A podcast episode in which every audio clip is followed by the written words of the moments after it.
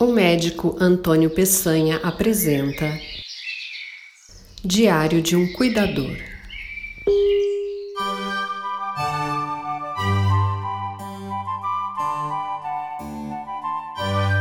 Se não houver frutos, valeu a beleza das flores. Se não houver flores, valeu a sombra das folhas. Se não houver folhas, valeu a intenção da semente.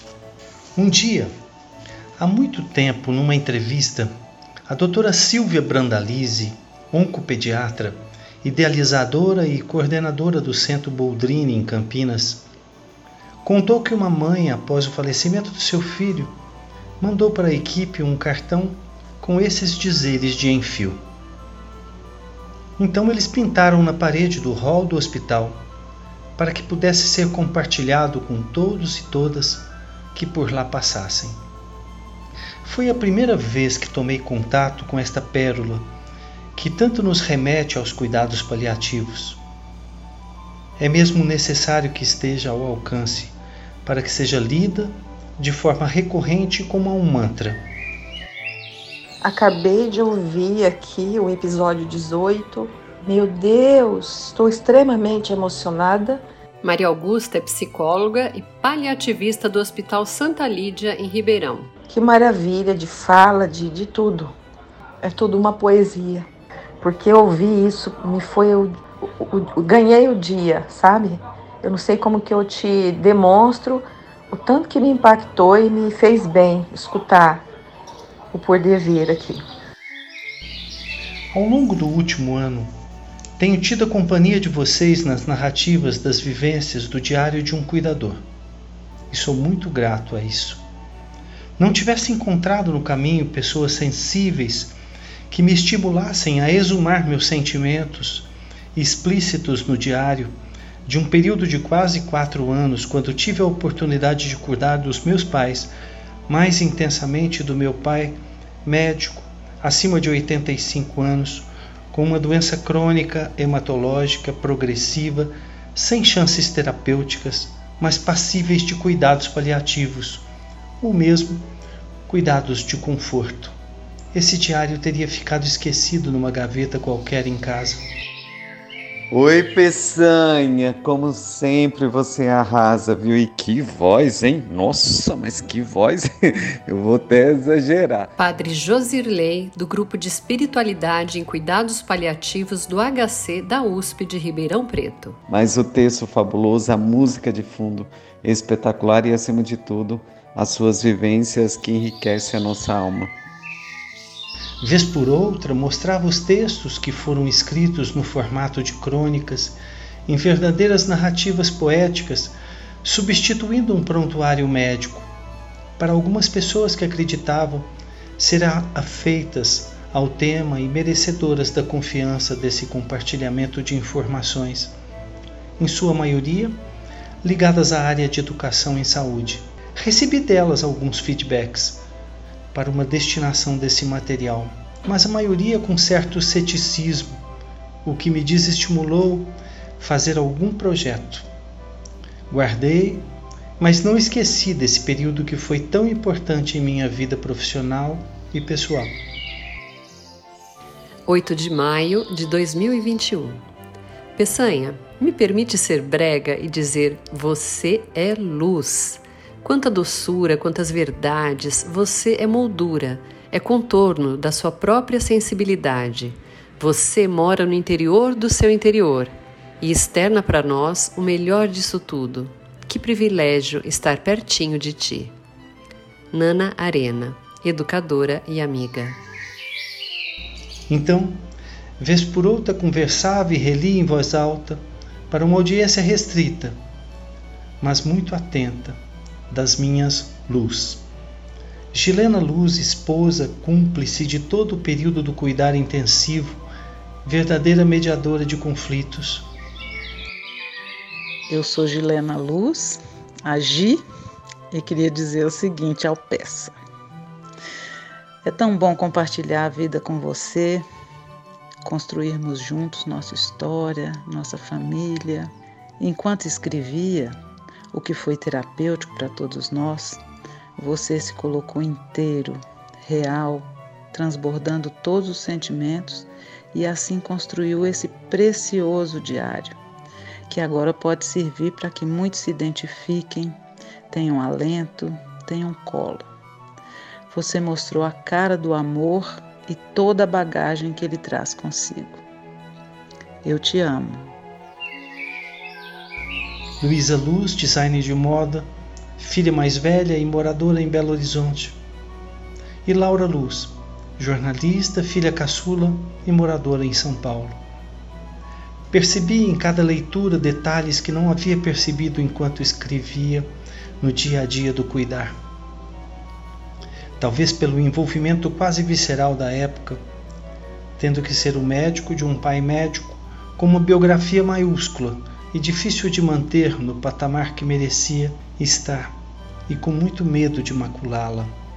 O tempo foi passando e a distância do falecimento de meu pai, ocorrido em agosto de 2014, foi permitindo uma elaboração do luto sem sofrimento ou culpa, restando então uma saudade delicada e gentil. Meu amigo Peçanha querido. Esse é Leandro Ramires, mastologista em Belo Horizonte. Só agora, na paz aqui do sítio, depois de vários dias de conturbação total, pude ouvir seu podcast. Meus parabéns, cara. É isso aí, acabei de fazer uma recomendação lá no Face. Nada de remedinho, nada de veiazinha, né? Saber se colocar no lugar do outro é fundamental. Dignidade, respeito saber que as coisas acontecem por elas mesmas e que cuidados paliativos, né, bicho? É para sempre. Aí então esbarrei no caminho com quatro Anas e uma Anita. Eu explico. Ana Cláudia Quintana Arantes, médica, geriatra e paliativista, professora e escritora.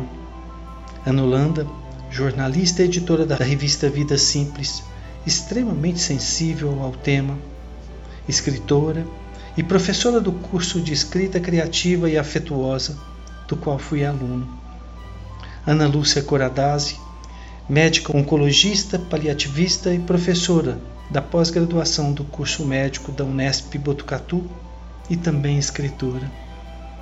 Ana Maio, jornalista bastante afeita aos temas dos cuidados paliativos através do movimento Slow Medicine e musicista, com uma sensibilidade ímpar para as edições. E finalmente Veranita Bifuco, psico-oncologista, escritora, vinculada à instituição do ensino da Unifesp, na área de cuidados paliativos, tendo em seu currículo a invejável convivência com o professor Marco Túlio Figueiredo, que foi quem começou tal abordagem no Brasil. Estas pessoas me foram absolutamente caras, gentis, determinadas, corajosas e otimistas, me mostrando caminhos com uma gentileza irrecusável da travessia me deram então quase um ultimato para que fizesse esse material chegar a cada um dos cuidadores, familiares ou profissionais que tanto necessitam de serem validados em suas funções. Ouvia delas que eu estava proibido de guardar este material. Cajuru, 11 de abril de 2021. Peçanha, boa tarde. Estou gostando muito. Também fui uma cuidadora de minha mãe e confesso que fiz uma viagem ouvindo sua narrativa embalada pela música doce e o canto dos passarinhos. Professora Patrícia Biagi, da Escola Galdino de Castro.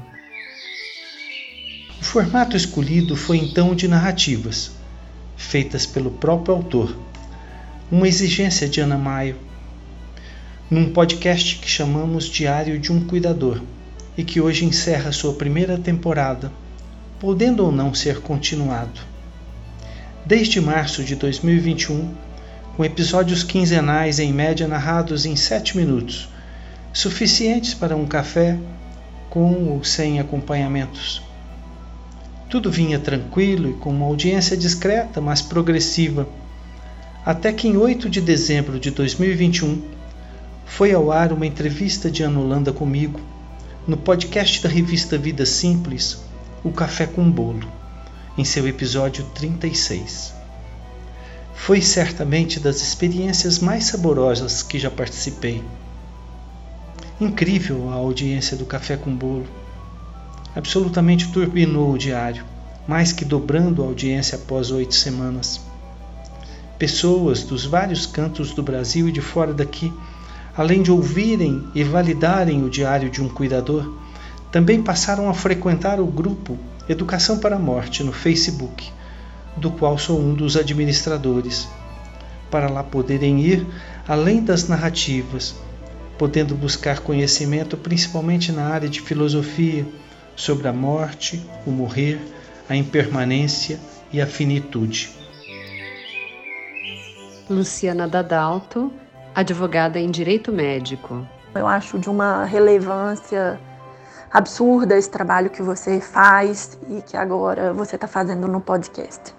Se cuida, é, espero que você esteja bem. Qualquer coisa eu tô aqui. Um beijo. Nesse encerramento de temporada, a temporada 1, gostaria de provocá-lo sobre um tema muito necessário, que é o legado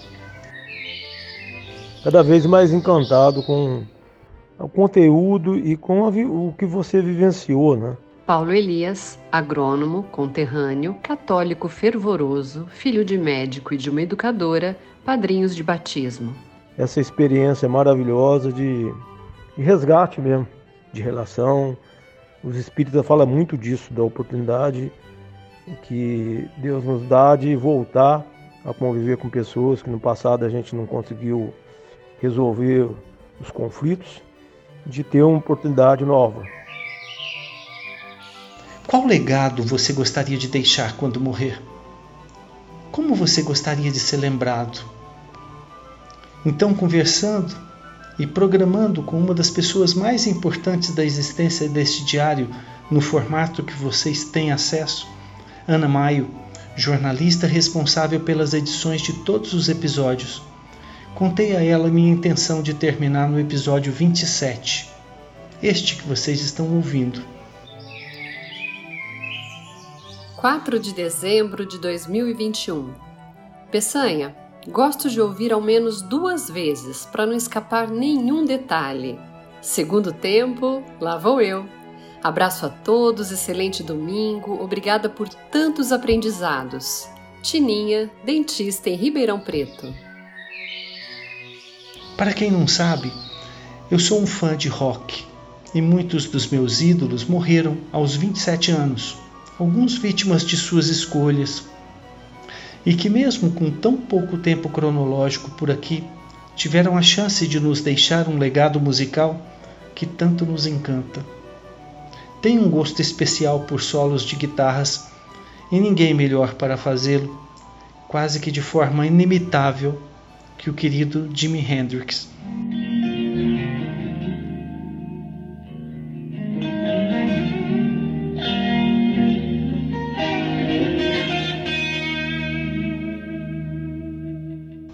Eu sou Antônio Peçanha, um jovem há mais tempo, com 63 anos de idade, graduado em Medicina e Filosofia, apaixonado e grato por tecnologia, que me permitiu, morando numa pequena cidade do interior de São Paulo, Cajuru, dar voz e sentido a cada um dos invisíveis e inaudíveis cuidadores desse país, através das narrativas do Diário de um Cuidador, que mostra as semelhanças das dificuldades e das conquistas de cada um, só mudando o CEP.